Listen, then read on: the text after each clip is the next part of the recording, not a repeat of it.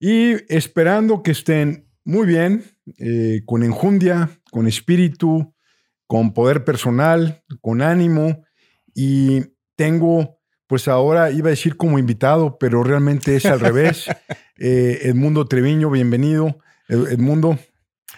Gracias, Horacio. Pues un honor que me recibas aquí en tu estudio. Estoy soñado porque muchos te hemos visto en redes sociales, vemos tu canal de YouTube o escuchamos tu podcast.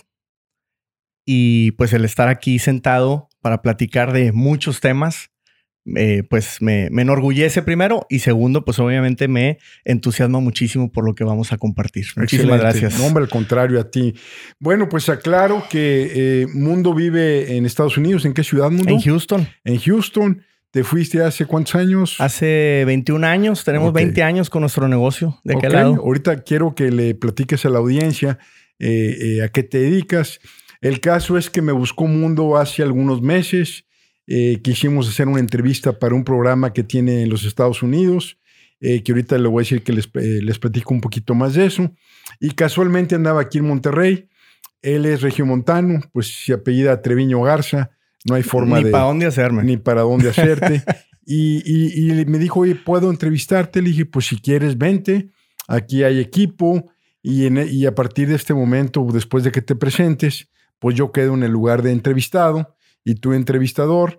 Y, bueno, quisiera que la audiencia, Mundo, eh, pues te conociera un poquito de ti, o sea, ¿qué te dedicas? ¿Cómo fue que llegaste aquí? ¿Qué te mueve? Eh, me gustaría que nos dieras un poquito de información sobre ti.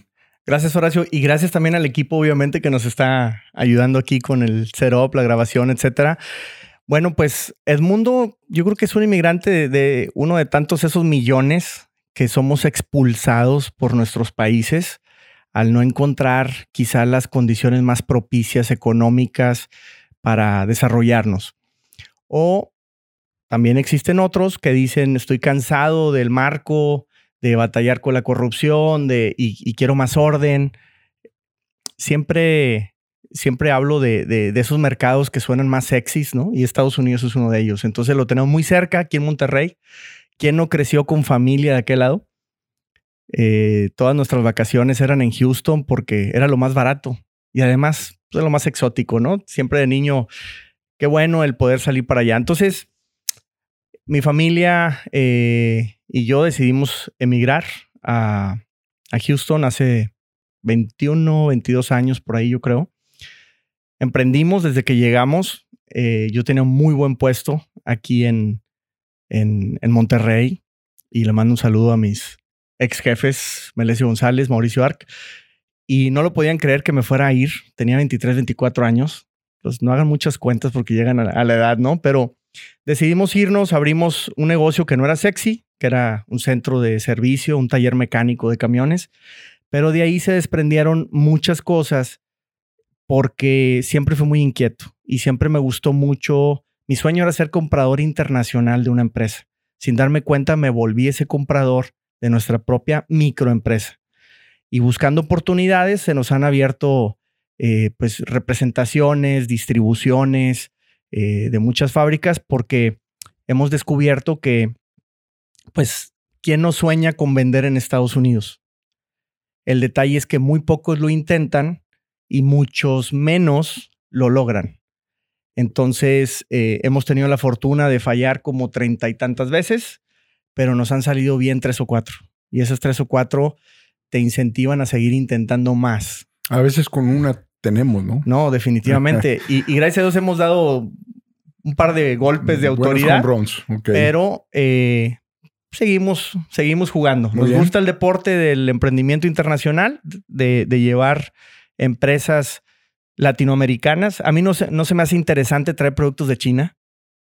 Eso yo creo que cualquiera lo hace porque se basa en precios, pero vender de Latinoamérica en Estados Unidos no vas por precio, porque nunca eres el más barato.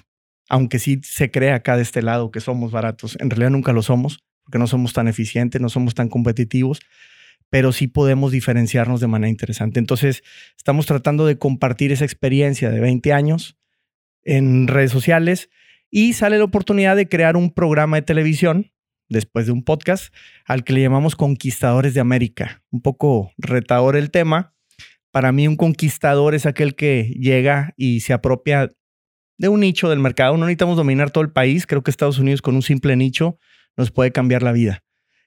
Es tan grande, tan extenso, tan poderoso que podemos impactar a muchísimas familias, personas con un pequeño nicho. Entonces, eh, América, por, porque así le llaman los gringos, ¿no? A su país. Y dije, bueno, pues yo quiero conquistar ese mercado. Y entonces eh, nace el programa, después de, insisto, del podcast, de las redes sociales. Y bueno, estamos a través de Now Media Televisión, transmitiendo en 10 ciudades, en televisión principalmente, en radio estamos también en Chicago. Entonces, pues bueno, gracias nuevamente por recibirnos. Una breve síntesis Muy bien. De, de, quién es el mundo y qué es lo que está buscando. Muchas gracias, mundo. Muchas gracias. Bueno, entonces, como lo dije, eh, bienvenido. Y, pues ahora te este, cedo la conducción de, la entrevista y gracias por tu interés y, encantado de poderlos apoyar.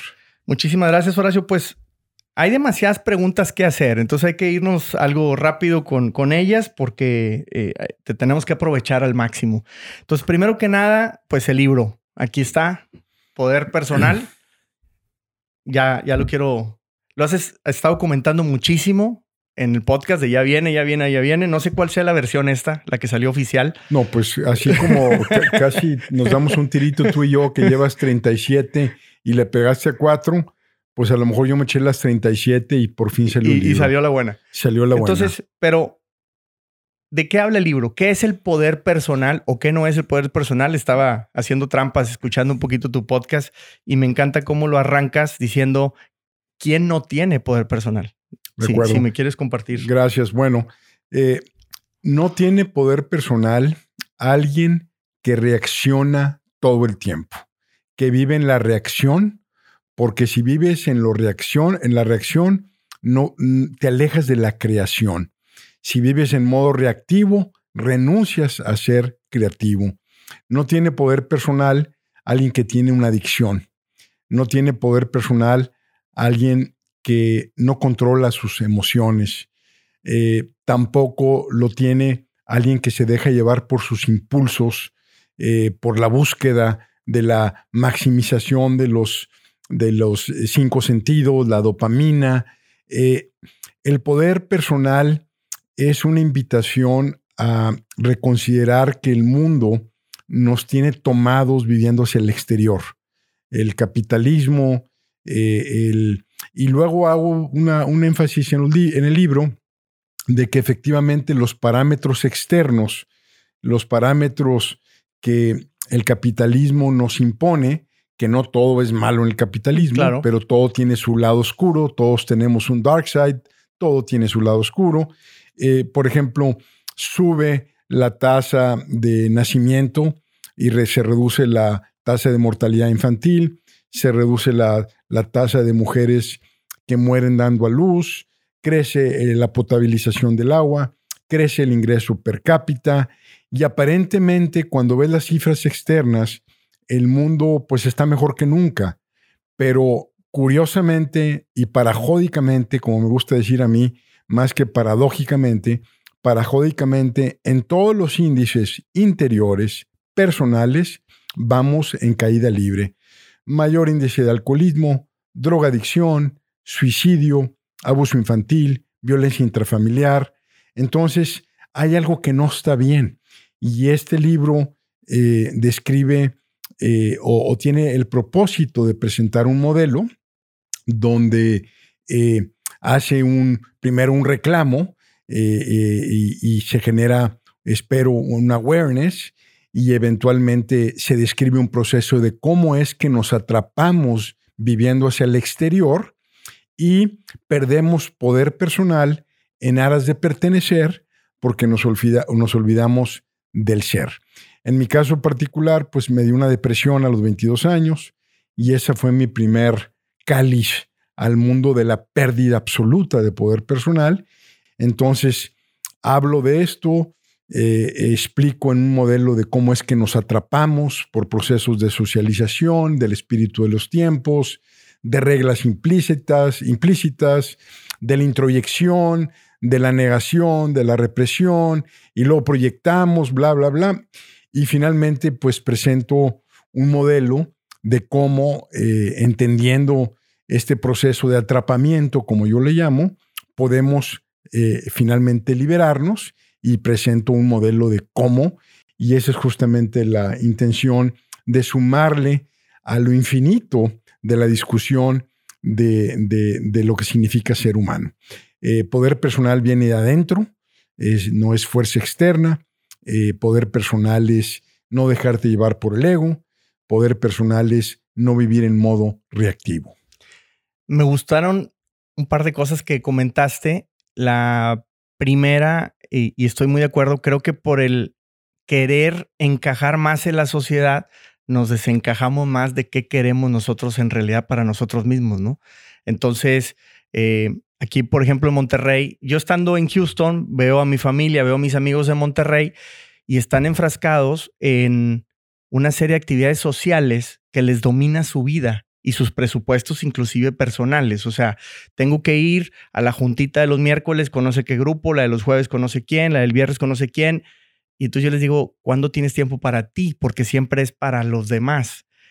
Y, esa eh, extrema sociabilización creo que nos está dejando de ser personas. O sea, ya no, no, se está perdiendo lo individual, ¿no? Y aquí en Monterrey en particular, viendo yo las cosas de fuera, lo veo muy extremo. Pero creo que en, términos generales, como bien dices, eh, creo que estamos en problemas por, por querer encajar allá afuera. Y me gustó mucho eh, la palabra awareness. Y si quiero generar un awareness. Y en tu podcast muchas ocasiones tú has mencionado tu depresión. Como quizá yo en alguna ocasión digo, fracasé treinta y tantas veces con mis proyectos de emprendimiento, con mis negocios. Qué difícil es aceptarlo.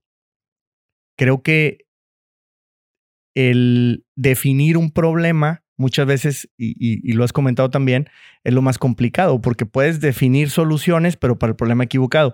Pero, pero el darte cuenta primero y aceptarlo, estoy deprimido, o por ahí alguien que diga, sí, soy alcohólico, qué difícil es o me equivoqué, pido disculpas. No, pedir disculpas se vuelve tan complicado hoy en día eh, a, la pareja, a los hijos, a los papás, etcétera. Eh, el simple hecho de, por ejemplo, yo que soy católico, el ir a confesarte la piensas muchísimo, porque de entrada aceptar que te equivocaste en algo, ¿no? Eh, es muy difícil. Entonces, ese awareness, awareness me, me llama mucho la atención porque definitivamente en los negocios, en las personas, tenemos que llegar y decir, hey, stop, necesito un poco de tiempo y definamos cuáles son nuestros problemas, cuál es mi estatus actual para poder cambiar ese futuro, porque también estamos muy atados a un pasado, ¿no? Entonces, percibo una guerra, ¿no?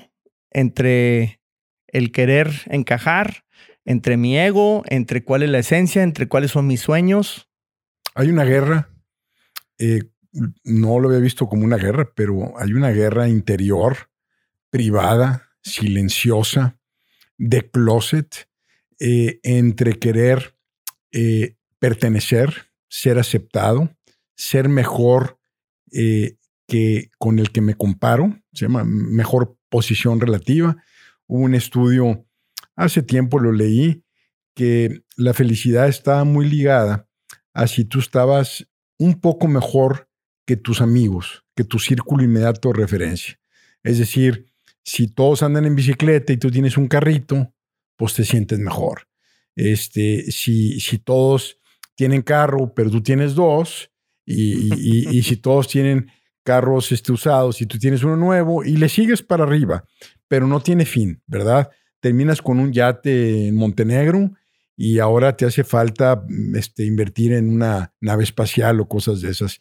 Pero es una guerra eh, justamente entre querer pertenecer, estar un poco mejor que nuestro círculo de referencia y, como tú bien lo señalas, estamos con compromisos externos y muchas veces gente pues, que tiene aparentemente mucho dinero, este, le rascas tantito y trae problemas coronarios por la presión que trae, este, está pagando los, mínimos en las tarjetas de crédito y, realmente eso le ejerce mucha presión.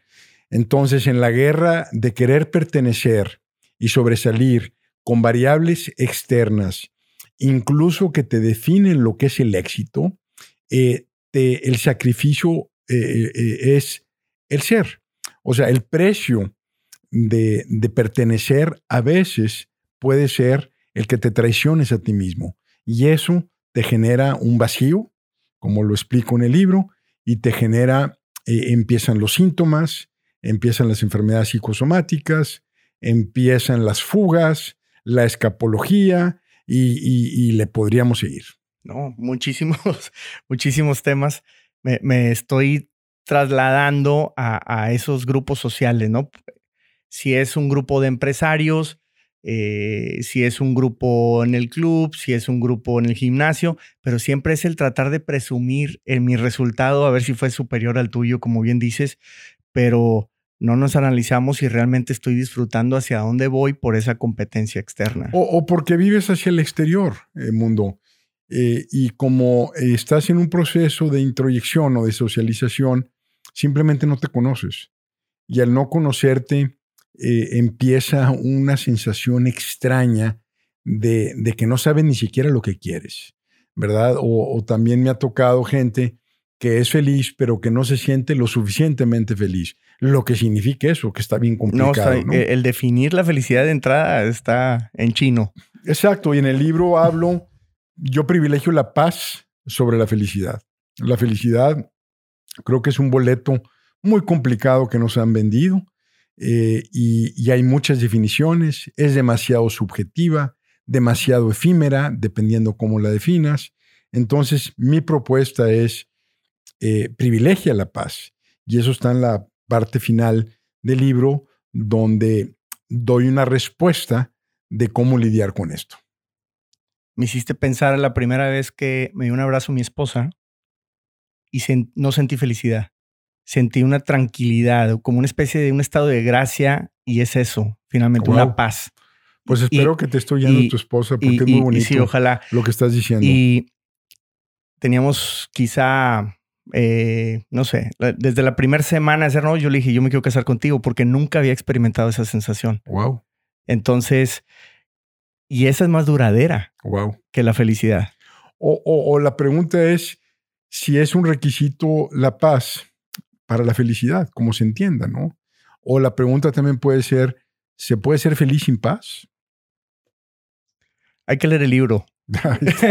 bueno, no era por ahí, pero, alguna respuesta, pero sí, léanlo, cómprenlo, este, encantado. Y, si no lo quieren este, oír, pues ahí está mi podcast. Si me permites hacer un claro. venta cruzada, eh, eh, tengo un podcast en Spotify, tengo un canal en YouTube, sí. estoy en Instagram, este, como Horacio Marchán, y bueno, pues eh, ojalá que lo lean y si no, pues que lo escuchen y, adelante. Bueno, me ha tocado inclusive eh, cuando me han invitado a alguna plática y, siempre lo, he recomendado muchísimo el podcast porque no habla nada más de empresas, sino que te metes al tema individual. Y a mí que me apasiona tanto el tema de las pequeñas empresas, eh, a veces no está muy bien separado de hasta dónde llegó el dueño, hasta dónde empezó la empresa. Entonces, eh, tú antes te presentabas como un asesor de empresas, dices, no, ahora asesoro personas. Es que el negocio, mundo, es una proyección inevitable, eh, eh, imposible de que no lo sea. Es una proyección de la condición del empresario, de la condición de sus directivos. Una empresa que quiebra, quiebra porque primero quebraron eh, sus directivos o su dueño en lo personal. Inevitablemente lo que se construye es una cristalización de la personalidad de quien la concibe, de quien la emprende y de quien la maneja. Entonces, eh, eh, el éxito de una empresa precede, más bien es una consecuencia del éxito personal de las personas. Y las personas que se pierden, eventualmente pierden el negocio. Eh, no puede ser exitoso un negocio manejado por un alcohólico, por ejemplo. Y respeto mucho la enfermedad del alcoholismo. Este, no lo estoy enjuiciando para nada. Eh, eh, estoy simplemente diciendo que si una persona no está en condiciones óptimas para operar un negocio, inevitablemente el negocio lo va a resentir. Por ejemplo, si tú y yo esperemos que seamos amigos y que esta amistad crezca, si te veo defectitos y tú me ves defectitos a mí, pues podemos tolerarnos. Sí. Me explico. Pero un defecto en toma de decisiones en un negocio, finalmente llega el report card. Claro. Finalmente llega la calificación y dices, estás tronado, güey, no traes flujo efectivo. Tus ventas van a la baja de hace cinco años o cinco periodos. Es decir, en lo personal podemos tolerar las imperfecciones y la falta de lucidez, pero en los negocios estamos demandados a estar en condiciones óptimas, estamos demandados a la lucidez y estamos demandados a buscar los apoyos, eh, ya sea de personas, este, de empleados, de consejos de administración. Estamos obligados a preservar esa lucidez. Bueno, y ya nos estamos brincando y nos estamos alejando un poquito del libro que podamos volver todas las veces que queramos porque hay que promoverlo. De entrada, antes de que se me olvide, ¿dónde lo pueden adquirir? Mira, gracias. Eh, poderpersonal.com, ahí tienen un, un, formulario para comprarlo. Se les envía a cualquier parte de México. Y en unos días va a estar disponible en Amazon.com MX y en Amazon.com. Eh, espero que este proceso que iniciamos ya se concluya, pero pues gracias, este, gracias. Pues y, para los que me sigan a mí en mis redes, si alguien tiene alguna duda, pues ahí les paso el link sin problemas. Poder personal del doctor Horacio Marchand. Horacio, pues nos empezamos a brincar hacia los empresarios, hacia los dueños, etcétera, pero antes de ser empresarios somos emprendedores. Hay un desafío, hay un sueño por emprender. Creo que muchos soñamos con emprender, pero no cualquiera se avienta al desafío. ¿Por qué? Bueno, primero porque en los 20 no tenemos experiencia o no tenemos dinero y mejor, este, o simplemente tengo que acabar de estudiar. Y luego los 30 porque me casé y necesito ahorrar. Y luego los 40 pues tengo hijos, los tengo que pagar los estudios. En los 50 pues me está yendo demasiado bien, ¿para qué riesgo? Y en los 60 pues ya estoy muy viejo, ya no. Ya me siento cansado. Ya me siento cansado y efectivamente la mayoría de la gente eh, no eh, le hace eh, caso a esa voz del emprendimiento que todos tenemos. No con esto quiero decir que todos tienen que emprender un negocio. Tengo gente, amigos muy queridos, muy exitosos, que llevan décadas trabajando en corporativos y viven súper bien y están muy felices y están súper sanos. Pero creo que hay mucha gente que se queda con la espinita enterrada y no emprende primero por razones como las describía. Eh, el tema mundo es que nunca llega el momento ideal para emprender un negocio. No llega.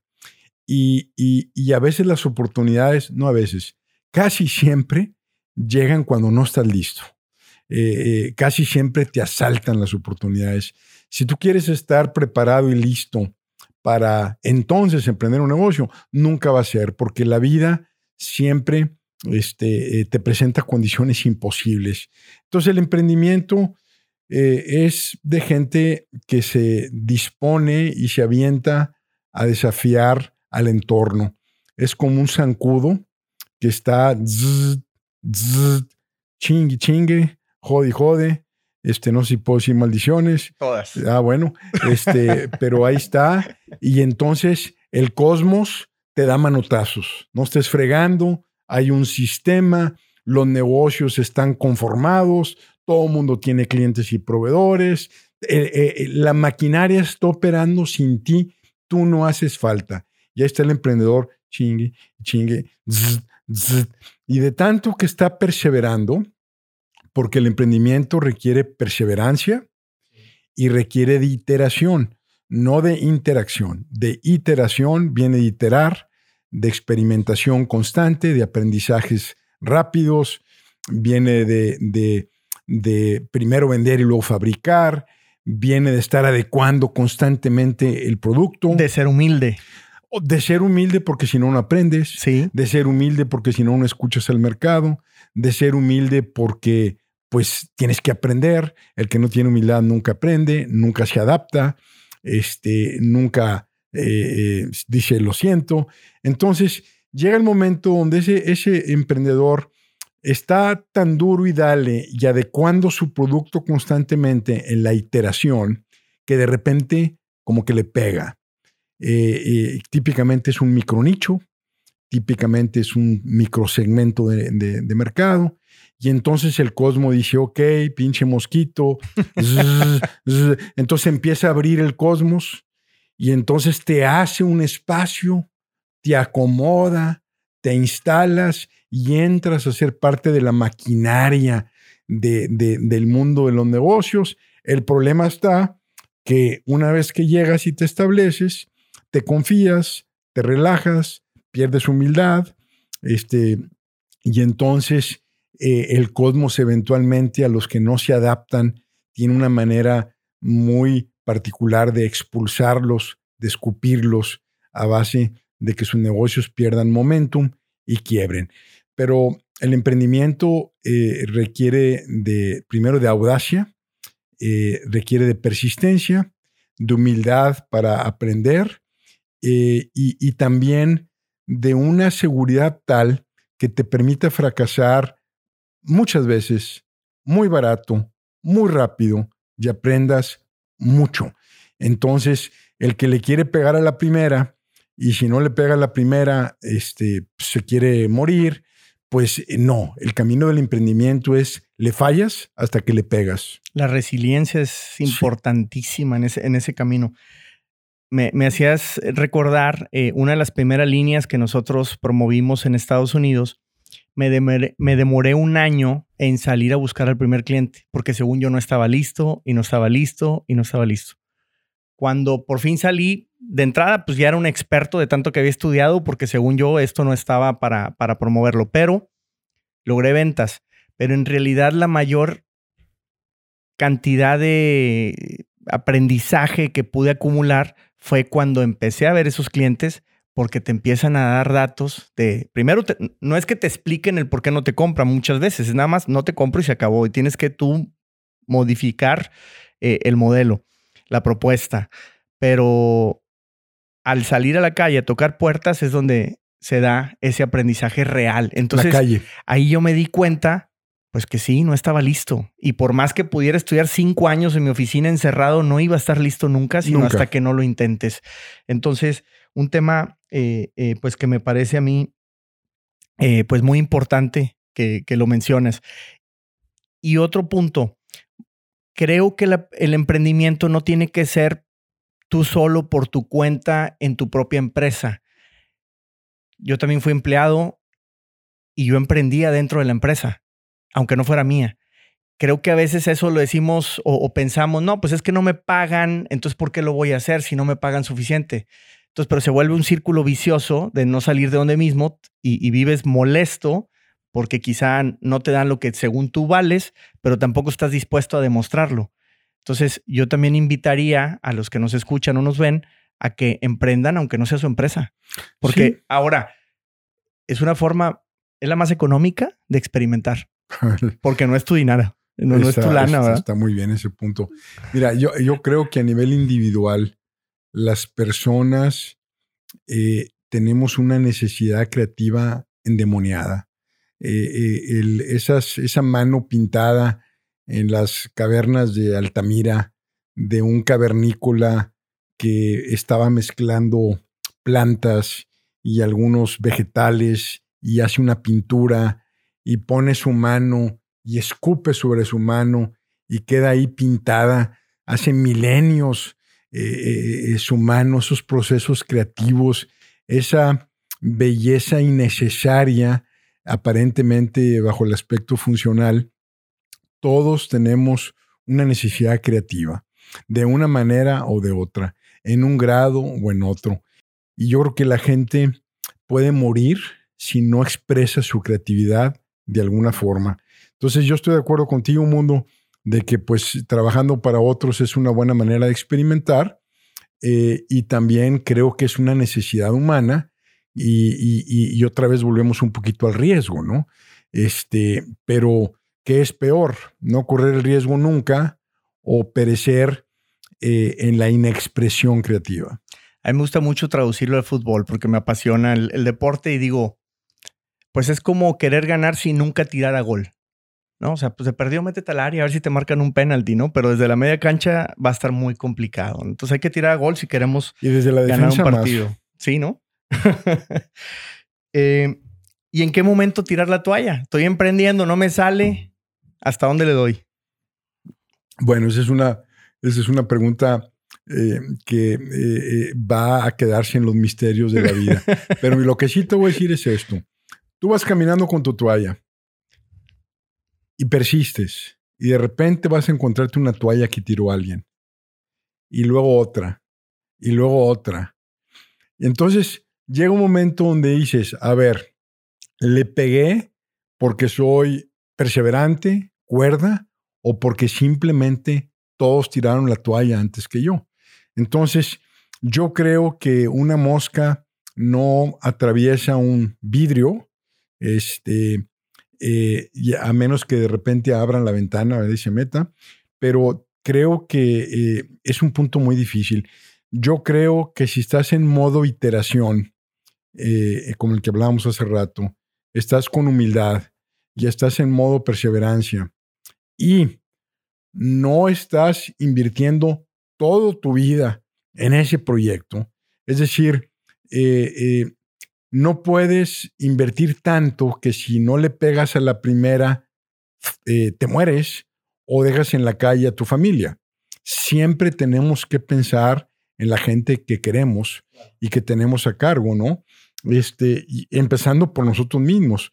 Entonces, no creo que te pueda contestar la pregunta de una manera tan elegante, pero lo que sí sé es que se le falla, hasta se le pega, perdón, a ver, déjame decirlo. Le fallas hasta que le pegas. Entonces ya me respondiste la siguiente pregunta. A ver. ¿Cuántas veces tenemos que emprender en la vida? Pues es que hasta que no le peguemos. Pues si ese es tu espíritu, si ese es eh, tu, tu, instinto creativo, si ese es como tu llamado, pues síguele. Este, yo sí creo que eh, también llega el momento eh, para ser este, pues honesto, donde eh, no todos somos para el emprendimiento. Eh, o también se da el caso donde eres muy buen emprendedor, pero eres muy mal administrador, ¿verdad? O sea, también hay casos de emprendedores muy buenos que en el momento en que quieren gestionar la empresa, pues la pierden, porque, pues digo, te pongo el ejemplo de Cristóbal Colón. Cristóbal Colón se metió cuatro viajes a América. Y cuando lo pusieron como encargado del área de, eh, la isla de Hispaniola, ahora República Dominicana compartido con Haití, hizo un reverendo desmadre. Eh, eh, fue un caos como, como un gestionador. y, y, bueno, finalmente murió pobre y encarcelado. entonces hay gente que es buena para emprender y hay gente que es buena para administrar. Y se requieren las dos energías hay muy pocas personas que son buenos para emprender y para administrar.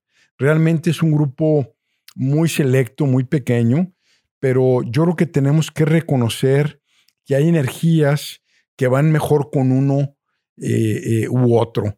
Eh, hay, por ejemplo, el administrador preserva el statu quo. El emprendedor es disruptivo. y si no se conjuntan estas energías, eh, pues realmente es difícil de que se sostenga algo. Sí, lo que se menciona por ahí en algún libro, eh, el, creador, el innovador y el integrador, ¿no? El que viene a, administrar, como, como bien dices. Y pasándonos un poquito más hacia el, bueno, es que finalmente si, si estamos hablando de las empresas, bien decías, pues son el reflejo de las personas, pero en términos de estrategia, pareciera que las empresas y los emprendedores solamente decimos, quiero vender, quiero hacer lana, pero no sabemos el cómo. O muchas veces no nos enfocamos al cómo, nada más pensamos que nuestra idea es súper genial, eh, de esto no hay, aunque yo cada vez pienso que es más difícil ser tan disruptivo como inventar algo desde cero. Creo que más bien todos estamos modificando eh, opciones o soluciones ya existentes, pero siento que donde nos perdemos mucho es en estrategia. De entrada, muchos yo creo que no sabemos ni qué es una estrategia, ¿no? Pues es que, es que por ahí es, mundo. La estrategia es la dimensión esotérica de los negocios. Es como abre la puerta de, lo, desconocido, del misticismo. y, hay mucha confusión en el término estrategia. Mi postura, poner una meta no es estrategia. Un objetivo no es estrategia. Querer crecer el guafir o la utilidad en tanto no es estrategia. Querer conquistar este, una región nueva tampoco. Esas son metas o son objetivos. Para mí, este, la estrategia es clarificar, un, e, es más, la estrategia es una intención eh, y el plan es una programación. son cosas completamente diferentes. Entonces, hay estrategias mal ejecutadas eh, y hay eh, estrategias malas bien ejecutadas. La estrategia es el ángulo que tú vas a perseguir donde eres diferente o de preferencia único y sumamente relevante para la audiencia seleccionada, donde tienes eh, competencias únicas y que difícilmente pueden copiar los demás. Entonces, la estrategia es, es una especie como de creación de una ventaja competitiva que te permita dominar y crear un monopolio de valor. Con esta configuración y con esta oferta ante este mercado seleccionado, con mis competencias y con esta propuesta de valor, voy a dejar en la calle a todos. Eh, pues un ejemplo muy sonado, por ejemplo, es el caso de Amazon. Amazon perdió dinero una década y media. Este, y ahora pues se convierte, eh, pues ya no un imparable, pero realmente es un monstruo. Eh, ahí te va, por ejemplo, Walmart. El líder en aquel entonces era Kmart. Kmart decía, yo no llego a un pueblo que tenga menos de 10 mil habitantes. Y, y, Walmart dice, lo voy a hacer mejor, voy a comprar barato, voy a operar barato, voy a vender barato y aparte me voy a enfocar a pueblos en Estados Unidos, entre 5 y 10 mil o un ingreso per cápita diferente. Y no llegó ni a Chicago, no llegó a Dallas, no llegó a Nueva York. Eh, llegó a todos los rincones del mundo, digo, de Estados Unidos, y luego llegó a las grandes ciudades. Entonces, eh, eh, mi propuesta de estrategia es, es una visión de futuro que si la construyes como la visualizas, vas a ser único y vas a crear un monopolio de valor, por lo menos por algún tiempo determinado. Yo que le hablo a, tantos empresarios latinoamericanos que quieren vender en Estados Unidos, siempre les comento de entrada que el precio no es un diferenciador. Y ellos, porque es muy común que me llamen y me por teléfono me dicen, oye Edmundo, eh, quiero vender en Estados Unidos. Muy bien, ¿qué fabricas? Tal producto. Y, yo les pregunto, ¿por qué? ¿Por qué quieres vender en Estados Unidos? Y muchas veces me dicen, es que yo estoy más barato. Mm. Y, ya ahora me da ternura que, que, me digan eh, ese, que esa es la razón por la cual creen que van a poder vender muy fácil en Estados Unidos. Entonces, lo que me estás diciendo es, nos hace falta muchísimo más. Sí, es que, como, if you win on price, you lose on price. Y la escala que tiene Norteamérica, eh, mucho de su producto con la escala de China, eh, para los países latinoamericanos estamos lejísimos de esa escala. La escala es matona en precio y demanda inversiones gigantescas, very deep pockets. Entonces, el latinoamericano, eh, si quiere vender en precio, pues esa no es estrategia. Ese es un deseo inocente. Sí, sí, definitivamente. Y tienes en, un podcast, lo, he explicado muchísimo, no sé si me permitas eh, y, me, ayudes a hacer un breve resumen de una serie de mandamientos que tienes eh, o, que proponías respecto a la estrategia. Bueno, pues mira, a ver si me, acuerdo, pero, pero... Y no los principales, ¿no? porque, hay, que ayudar a, definir qué es estrategia. Estrategia no es planeación. La planeación estratégica no, no funciona porque son energías diferentes. La planeación es una programación, la estrategia es una intención. Eh, la, planeación es hemisferio izquierdo, la estrategia es hemisferio derecho. La planeación eh, quiere preservar el statu quo, eh, la estrategia lo quiere eh, romper, es, es, discontinuo, la planeación es continua. la estrategia no puede estar enfocada en el cómo de inicio. Es decir, es mejor ir torpe en el rumbo correcto que ir bien en el rumbo incorrecto. Entonces la estrategia primero responde al qué y luego al cómo. Ese es el orden correcto de la estrategia.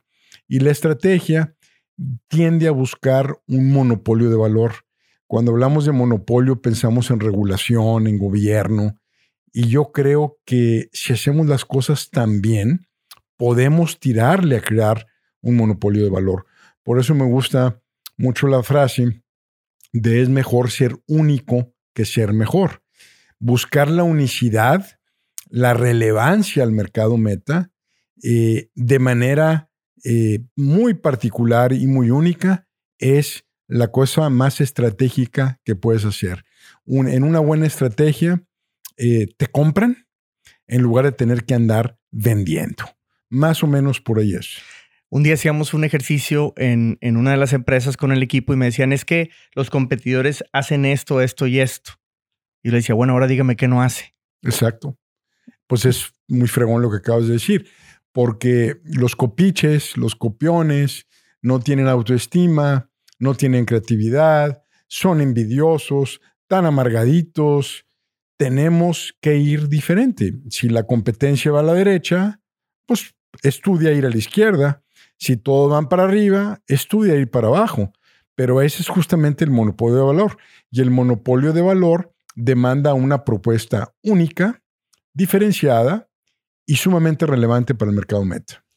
Hablamos nuevamente del emprendedor. Me, gusta porque, como yo lo siento, lo que vienes a proponer de la estrategia es, la tiene que proponer más el emprendedor que el administrador. Sí, correctísimo. El administrador es muy mal estratega.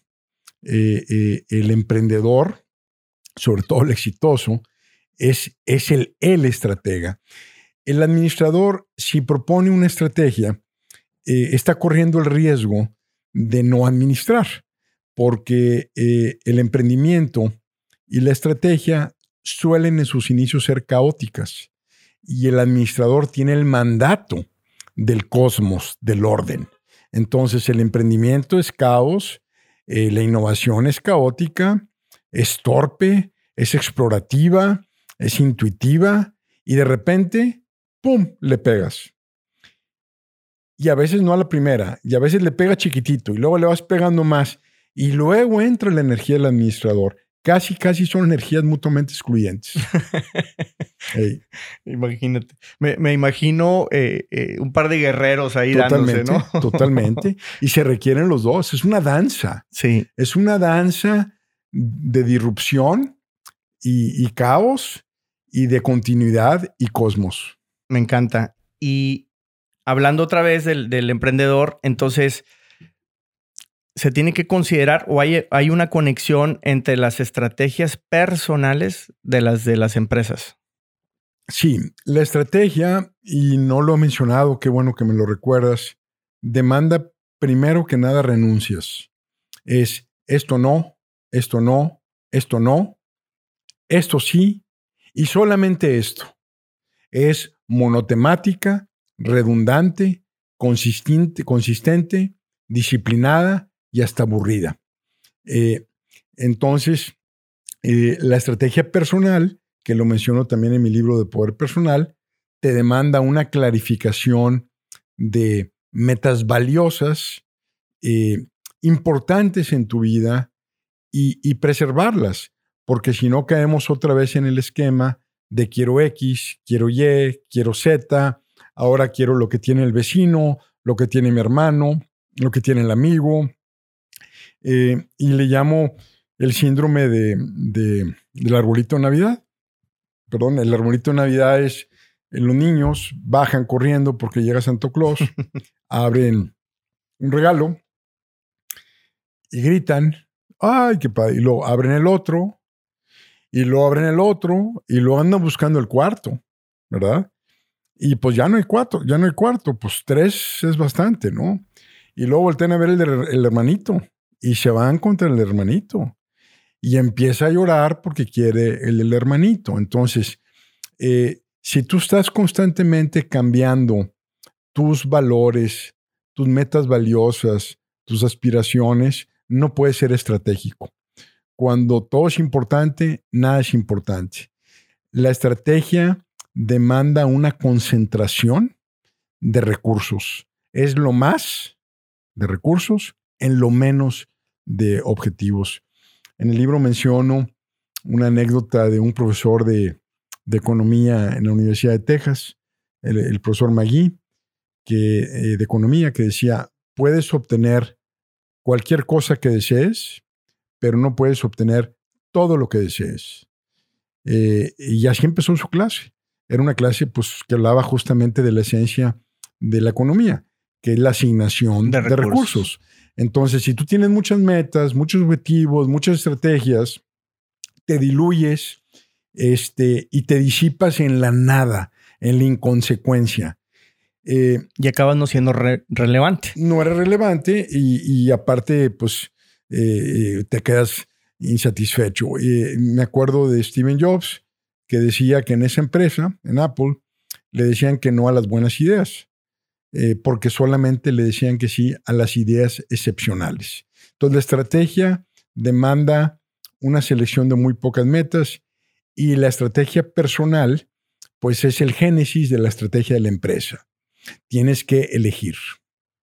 Y no es fácil, nada fácil elegir. No, porque estamos seducidos por todo. Eh, es una seducción, todo está disponible, todo está eh, digitalmente, estamos este, con shots de dopamina todo el tiempo, vi notificaciones, likes, este, están también todas las perversiones del mundo, pues en el teléfono, este, en, el iPad, y, todo es inmediato, hay pastillas para todo, entonces realmente eh, creo que eh, tenemos que regresar a las bases y considerar que lo valioso cuesta trabajo y tiempo. Eh, eh, lo valioso es más valioso que lo caro. Y, creo que eh, la definición de éxito también es algo que nos imponen y creo que el verdadero éxito es que tú lo definas. La semana pasada eh, hicimos un tour por varios estados de Norteamérica con unos socios colombianos y, llegamos con el comprador de, una empresa que, es nuestro cliente y hacíamos un recuento de cuánto demoramos en lograr la primer venta. Y fueron cuatro o cinco visitas a un lugar remoto en Estados Unidos, un vuelo de dos, tres horas y de ahí renta un carro y maneja tres, cuatro horas para llegar al pueblito de cinco mil habitantes donde está la oficina de ese señor. Y tuvimos que ir cuatro o cinco veces a menos 30 grados Fahrenheit o centígrados. Hay una parte donde se juntan todo y se siente horrible el frío.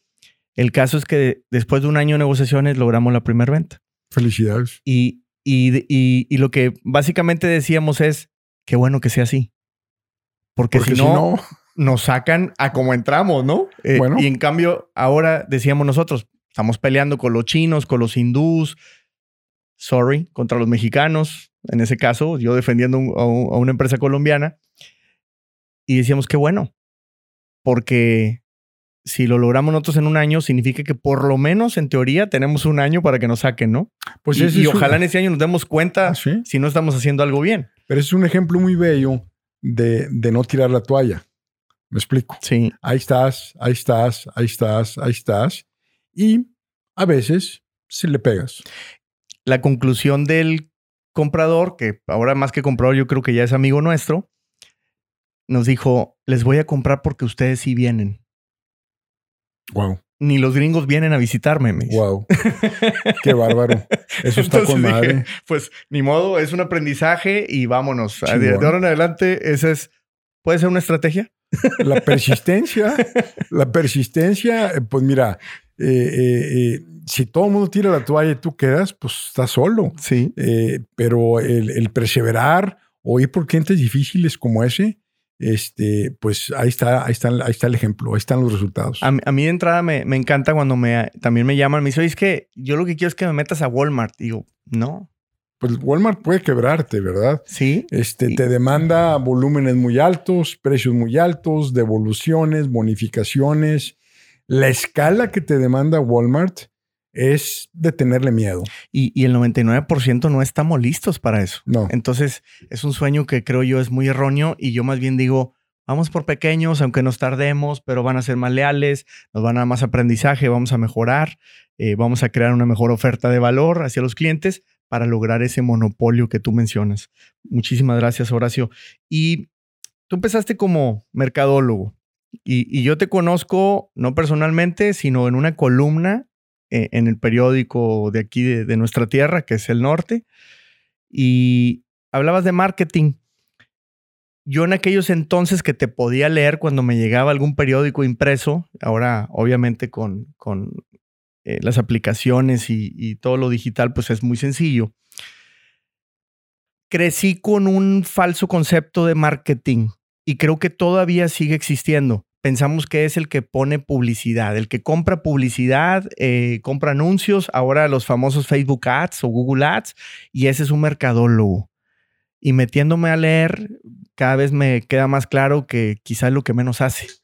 Pues el bueno, el bueno no lo, no lo hace. El buen mercadólogo no invierte en publicidad y no necesita fuerza de ventas. A ese le compran. A ese le entran los pedidos digitalmente. A ese le entra el teléfono con pedidos. El mejor mercadólogo es el que diseña una oferta tan seductora, tan atractiva, tan relevante, que le compran.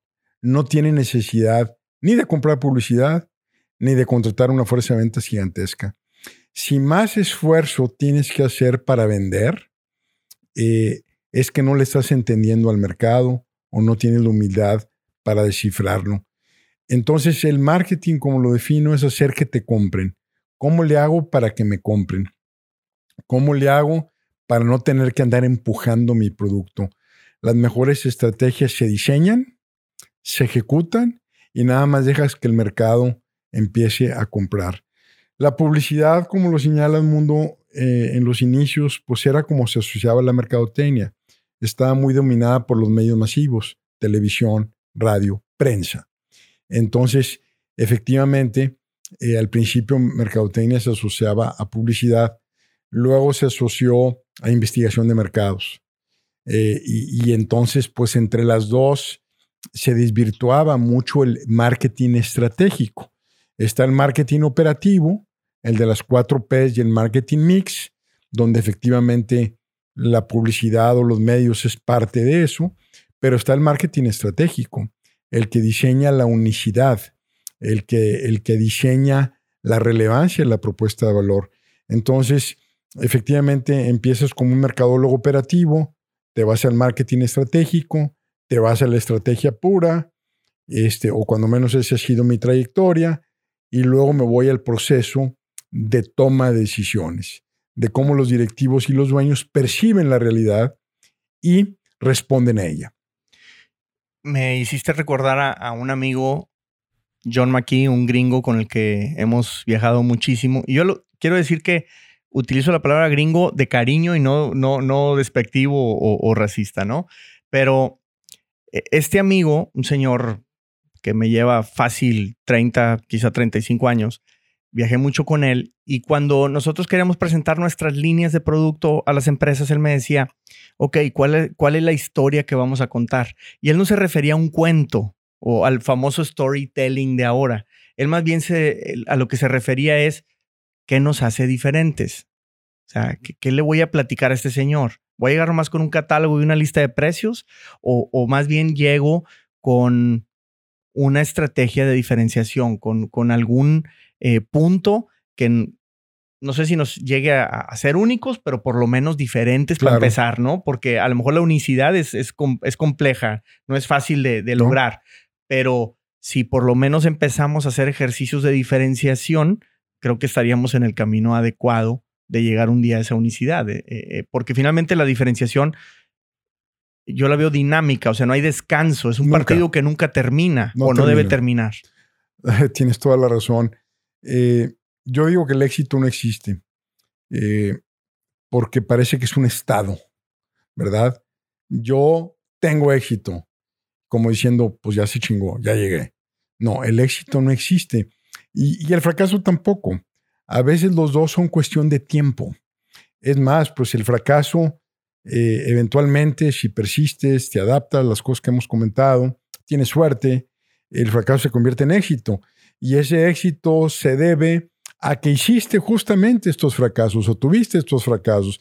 Sin estos aprendizajes no hubieras tenido el éxito. Y, a contrario sensu, pues el éxito a veces te lleva a un nivel de complacencia a un nivel de, arrogancia, de ubris, que, que, dejas de jugar el juego.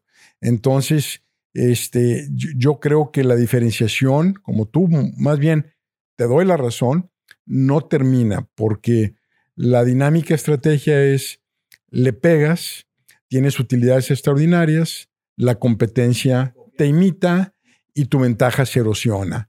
Entonces es un baile constante.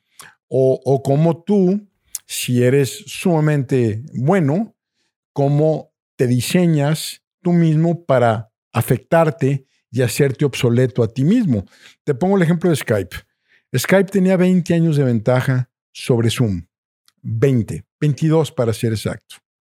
Entonces tú, ¿cómo Skype con toda esa ventaja, en dos, tres meses Zoom le ponen toda su madre y luego está Meet y luego están todas las demás. Entonces es el caso de una ventaja no explotada, con poca humildad, con poca sensibilidad hacia el mercado, obsoleta, clunky, dura, tiesa, lenta. Este, entonces, pues definitivamente el mundo no descansa. No puedes decir, yo ya la hice, ahora yo me relajo, ni madres alguien que va arrancando o una pequeña empresa que nunca ha hecho este tipo de ejercicios? ¿Por dónde puede empezar? Bueno, yo creo que el micronicho es un ángulo muy importante tenerlo en cuenta. El micronicho es, yo no busco venderle a Walmart, yo busco llegar a nichos chiquitos donde pueda ser único. Y, creo que el emprendedor eh, que itera eh, una y otra vez alrededor de los micronichos, eh, eventualmente puede crecer mucho. No hay negocio grande que no haya empezado siendo un micronicho. No existe. Apple, pues era un hipernicho chiquito de diseñadores, este, medios este, hippies, ¿verdad? Red Bull, pues era una bebida muy extraña. Sigue, me sigue pareciendo extraña, pero pues ahí estaba y de repente se convierte. Coca-Cola, pues se le compra a un boticario la fórmula en una, una bebida negra, imagínate. Sí. No saben ni lo que te estás tomando. Todavía es fecha. Que Todavía es fecha y resulta que tiene coca y la madre. Entonces, todos los negocios empiezan siendo micronichos. Eh, creo que esa es una clave importante y la de eh, iterar. Iterar es muy importante. Iterar mucho, iterar rápido iterar barato. ¿Y qué no hacer? Porque también mencionabas lo que debíamos de renunciar. pues no puedes este, estar cambiando estrategias a cada rato. Puedes adecuarte la iteración. No puedes aspirar a, hacer un negocio grandote sin haber pasado por un negocio chico. Eh, inclusive hay teorías, el primero fue Rogers de los 50 y luego hubo un remake ahí de un pelado que se llama Geoffrey Moore. Eh, se llama, eh, Rogers hizo el, se llamó la adopción de tecnología. entonces, todos los negocios empiezan con los innovadores. Hay un segmento de clientes innovadores, exploradores, que buscan las cosas nuevas, pero es un segmento chiquitito de mercado. Y, y si ese dice, ok, entonces está la, los adoptadores tempranos. Sí, los early adopters. Los early adopters, que esos son prácticos. Sí. Y dicen, oye, innovador, ¿te gustó? y por lo que veo lo conoces. Y luego está la mayoría temprana. Sí. Si los adoptadores tempranos dicen que ok, ya ahí se va pasando, ¿no? Exactamente. El marketing digital pareciera, desde mi punto de vista o mi opinión personal, es una oportunidad para las pymes, porque siento que democratiza. Y, y, nació con Facebook, después Instagram, etcétera, y ahora tenemos el TikTok. Y el TikTok pareciera que le guste entre más pequeño seas, más loco, más disruptivo, más esto, más te premia. Y entonces, y, lo más orgánico a veces es lo que menos invierte recursos, lo más natural. Eh, el que no invierte en cámaras profesionales, iluminación, super micrófonos, sino que con tu teléfono grábate y publica algo y se te vuelve viral y puede vender tu producto. ¿Crees tú también que puede ser una, eh, buena herramienta para, pues, para acceder? Pues mira, digo, en el caso de TikTok que lo mencionas, yo en lo particular estoy sorprendido. Tenemos ahorita como 115 mil seguidores y dices tú, oye, pues ¿qué pasó? ¿Qué hice? Este, eh, ¿a qué horas? O sea, realmente ha sido una sorpresa. Este, eh, y, y, yo creo que en la iteración, en, en, en el valor de exponerte. Por ejemplo, mi hija me decía, papá, qué oso, qué vergüenza que estés en TikTok, ¿verdad? Y, sí me daba vergüenza. Conozco empresarios eh, que se lanzaron a redes sociales, Horacio, y sus clientes le dijeron, si sigues en TikTok, te dejo de comprar.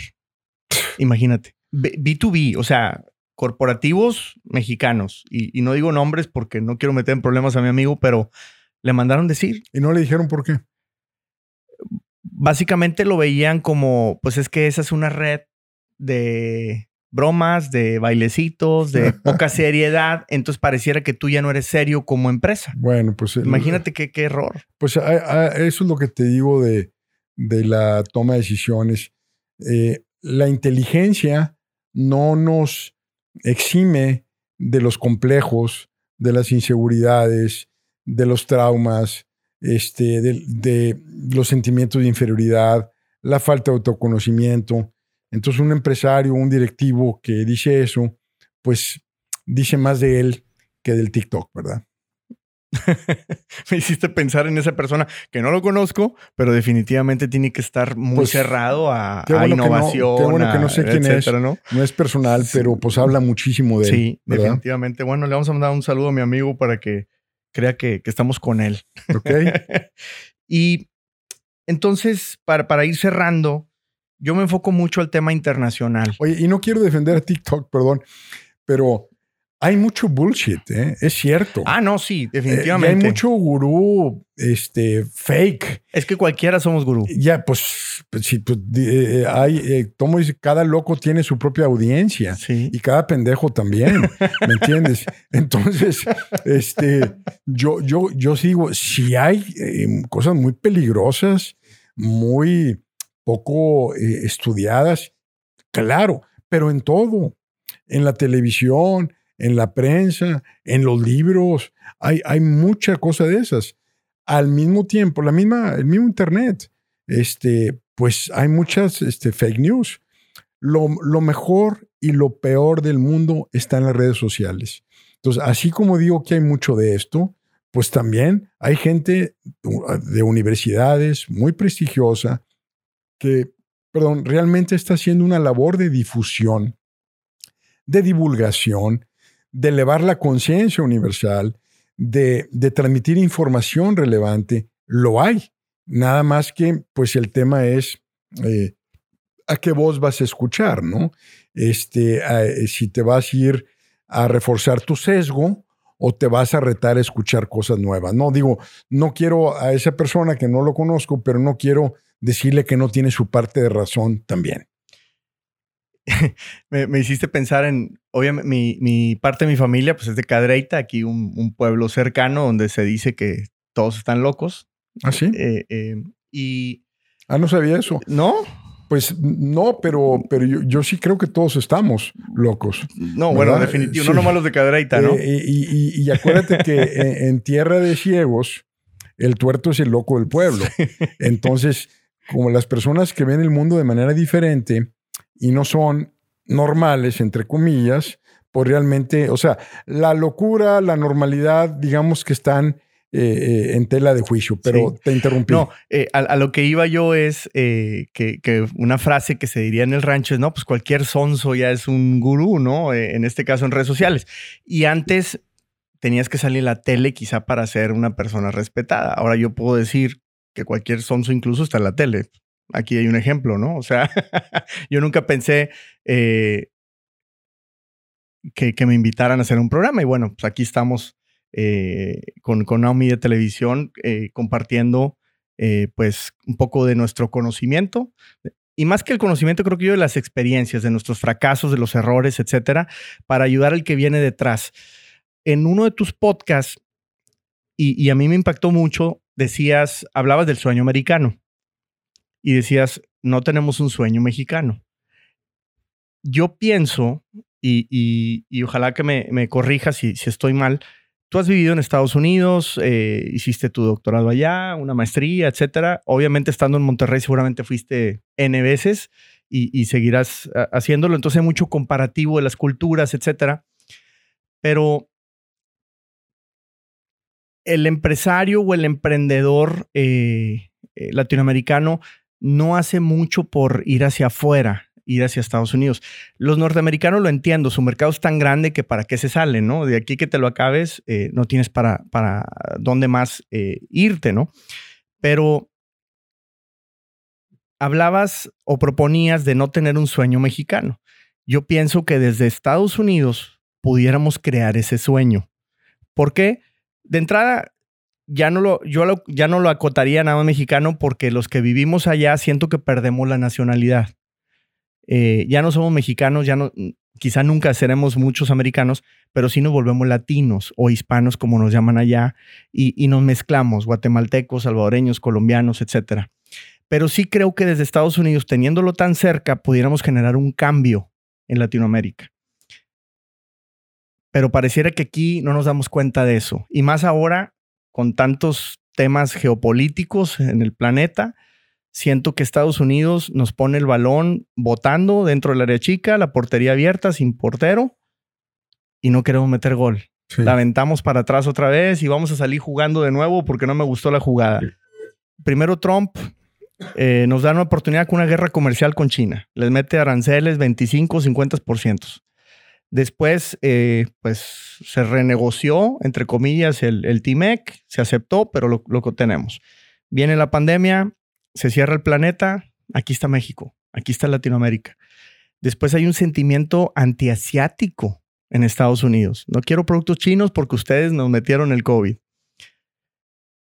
Ahora la guerra la disrupción en las cadenas de suministro y pareciera que Asia cada vez se aleja más de Estados Unidos, pero pareciera que Latinoamérica también se quiere separar cuando tiene una oportunidad histórica increíble para transformarnos y pudiéramos generar ese, ese sueño latinoamericano. Yo no lo veo bolivariano, yo lo veo medio, medio economista, ¿no? O sea, yo lo veo medio, medio eh, del, del lado del capitalismo. Pero el latinoamericano no se internacionaliza. Nos quedamos muy aquí también, pero nuestros mercados son chicos. ¿Por qué? ¿Qué ves? es complejo, ¿no? Pues y, muy divertido. Mira, lo primero es el sueño, el sueño latinoamericano pareciera que es el sueño americano. Esa es, es, una contradicción, ¿no? Este, nada más observa la, la inmigración de latinoamericanos que hay en Estados Unidos. Este, realmente, en el caso concreto de México, eh, lo mencionaba en el podcast este con Adrián Marcelo y, Fernando Suárez Serna, les mando un saludo, pero piensas en los héroes norteamericanos, desde los superhéroes y los empresarios, y luego piensas en los superhéroes mexicanos y piensas en el Chapulín Colorado este, y, y, a lo mejor el santo este, luchando contra las momias de Guanajuato. Es decir, falta una mitología mexicana de éxito. Eh, creo que es un fenómeno histórico, sin duda. Eh, a Estados Unidos llegaron los, los Quakers, los cuáqueros, a la piedra de Plymouth Rock, llegaron familias buscando libertad de religión. Ese es el génesis inicial. Se descubre un mundo fantástico, este, se convierte en la tierra de la oportunidad, eh, no se mezclan con los indígenas, los matan, este, los aíslan y, llegan cada vez más familias y familias y familias. Se les llamaba pioneers o settlers. Eh, los españoles que llegaron aquí se les llama conquistadores, conquistadores. O sea, es, es un fenómeno completamente diferente el llegar a ser un settler que vas a instalarte con tu familia, este, a ser un conquistador que vas a violar, a abusar y a buscar oportunidades. Entiendo, no, no le estoy echando a los españoles, este, no quiero para nada revivir esas cosas. Son momentos históricos y bueno, gracias a esos esfuerzos, este, el español, el castellano, mejor dicho, es lo que es. Y aquí nos están escuchando, cuando vamos en mi podcast, en promedio en 50 países diferentes. Este, y realmente los hispanos pareciéramos que pues la hispanidad es muy relativa dependiendo quién la diga, que no hemos aprovechado esas oportunidades que tú mencionas y las desglosas de una manera muy, muy, muy buena. Este, estamos dominados por eh, un civismo apático, eh, por falta de educación, por una educación pobre. Creo que la educación es la respuesta en Latinoamérica y los dictadores o los semidictadores o los cuasi dictadores o los dictadores este, camuflajeados justamente no invierten en, educación. Tampoco hay estrategia. Eh, pienso en los tigres asiáticos. Eh, pues China era maquilador, pues ahora ya no tanto. Este, Corea. Eh, Corea, Japón, Taiwán, este, Singapur. A mí me sorprende, el otro día me puse a ver unas estadísticas, dije, a ver, ¿cuánto exportan, haciendo un lado México, todos los países de Latinoamérica hacia Estados Unidos? O sea, ¿qué números? Y se me ocurrió checar Vietnam. Vietnam solo exporta más que todo Sudamérica. Bueno, entonces, ¿qué pasa con los tigres, con los tigres asiáticos? ¿Cómo se llaman? Invierten en educación, proyectos a 20, 30 años, y escogen, en el caso de Corea, cinco áreas estratégicas declaradas a nivel estrategia país. No me acuerdo de todo, eso es tecnología, eh, cuestiones de embarcaderos este, eh, y otras tres industrias. Lo digo porque lo escuché del embajador de Corea en México, que una persona mexicana lo ataca de que está abusando de la mano de obra barata mexicana y el señor este toma un trago de agua inexpresivo, que no sabe si tenía los ojos abiertos, cerrados, si se había enojado o no se había enojado, este, le contesta, ustedes tienen que hacer el trabajo. El destino de México no puede ser un país maquilador de subcontratistas, que eso es lo que somos. Mira, hoy en la mañana leía, perdóname que agarre vuelo, pero Adelante. Eh, México le acaba de ganar a Japón eh, en venta de autos a Estados Unidos. Pues sí, compadre. En mi opinión, no. Bueno, pero eso es lo que dice el periódico de hoy. Pero los japoneses con sus marcas, Toyota, Honda o las coreanos, nosotros no tenemos ni una pinche marca, me explico. A eso. No tenemos marcas, no dominamos los canales de distribución, no tenemos la información ni la data del cliente. Entonces seguimos con esta mentalidad, este, pues no sé si tercermundista, cuartomundista, la, la maquila no puede ser una estrategia, no puede ser un destino, es una plataforma. Entonces creo, para cerrar, porque ya agarré vuelo, creo que eh, es, el conjunto de fuerzas históricas, de la falta de educación. Llegan presidentes que tienen atrapados y secuestrados un país, como es el caso de Argentina, como es el caso de Venezuela, y todos los demás países corremos el riesgo de que eh, pues llegue un personaje de esos y a base de ignorancia del pueblo y del voto popular y todas esas madres, estemos condenados a ser el, continente del futuro, pero para siempre, nunca el continente del, presente. Y es el colmo que no lo aprovechemos y es lamentable que eh, esta hispanidad no esté ni siquiera unida este, y abajo, porque tú conoces Sudamérica, yo he dado clases en Sudamérica, pareciera que eh, eh, Sudamérica está completamente desconectado de México. Nosotros nomás le estamos viendo las pompas a los norteamericanos, Sí. estamos queriendo ser como ellos, estamos orientados completamente al norte y desasociados de Sudamérica, quizás por razones geográficas y de distancia. Pero la oportunidad está ahí y creo que con una buena historia, con una buena mística, con una buena mitología, pudiéramos reescribir la historia de Latinoamérica. Pues cambiamos el set porque gracias a Dios se fue la luz. Es, es, es irónico decirlo, pero cuando ves una lluvia hermosísima como la que está cayendo en Monterrey, pues gracias a Dios que se vaya la luz, aunque nos corte a la mitad la entrevista, la plática que estaba, pero buenísima. Horacio, con el tema latinoamericano, la creación de un sueño, el romper los paradigmas mentales de el fracaso, del emprendimiento, etcétera, y todo eso que nos falta, la educación que mencionabas, para poder hacer un verdadero cambio que nos lleve a otro nivel.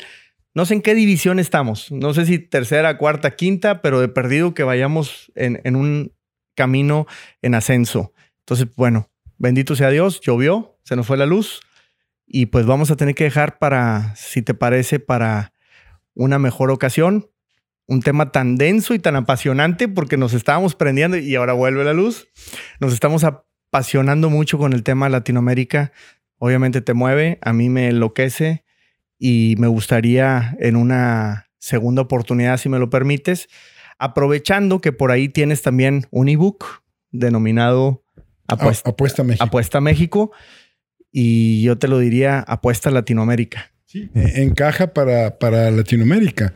Y, y, Latinoamérica, pues es, mira, yo di clases en Miami, eh, en una universidad chilena con sede en Miami, en la Adolfo Ibáñez, eh, durante 10 años.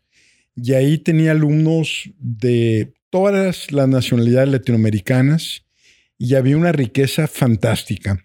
Provocaba diciendo, ¿qué pasa si nos traemos a todos los chilenos a México y nos llevamos a todos los mexicanos a Chile? ¿Lucirían diferentes los países o no? Eh, es un tema de gestión, es un tema de formación, eh, y con todo este eclecticismo latinoamericano, pues estás de acuerdo que Latinoamérica es, es, una, es una mezcolanza, es, es una América, como dicen los norteamericanos, el melting pot, pues Latinoamérica es otro melting pot. Las proporciones pueden cambiar, pero al final de cuentas, de que somos este, y tenemos el potencial de ser una región rica, de progreso, ideológicamente fantástica. Y ahí tengo algunas propuestas de cómo México puede romper el círculo de andar imitando a, los caminos de, pues primero la industrialización, la agricultura. Propongo cómo cambiar completamente eh, de, pues, los rieles del tren y enfocarnos a una dirección donde no tendríamos competencia. Pero si quieres eso lo vemos en, la siguiente ocasión. Me encantaría mucho eh, y, me agradaría mucho poder compartir esto pues con todos nuestros conquistadores de América, al menos en potencia, pero ya, ya lo vamos a realizar. Pues muchísimas gracias Horacio por abrirme las puertas de tu casa, eh, una vista preciosa hacia la montaña que tanto extraño allá en Houston y pues nuevamente un honor que nos hayas compartido un poquito del conocimiento que tienes y nuevamente, pues gracias por compartirlo. Eh, quiero decir, tienes un podcast que a mí me ha ayudado muchísimo a título personal. Uno en particular, tú ya sabes cuál es, el que yo creo que más impacta a todo mundo. Atrévete. Ah, sí, me gustó mucho el de Atrévete y es el último capítulo de mi libro. Poder personal. Ajá. Y, y gracias a ese Atrévete, pues yo me también me aventé a escribir. Ándale. Invitado okay. por la Universidad Autónoma de Nuevo León, mi alma mater, el Centro de Estudios Humanísticos. Me pide que escriba un poco de nuestra historia emprendiendo en Estados Unidos y nace Inmigración y Emprendimiento en Texas. Eh, una, una, crónica. Te felicito. Y pues obviamente tienes mucho que ver en ese. Eh, Oye, gracias a ese podcast. Muchísimas gracias, gracias Horacio. Gracias. Saludos a todos. Gracias.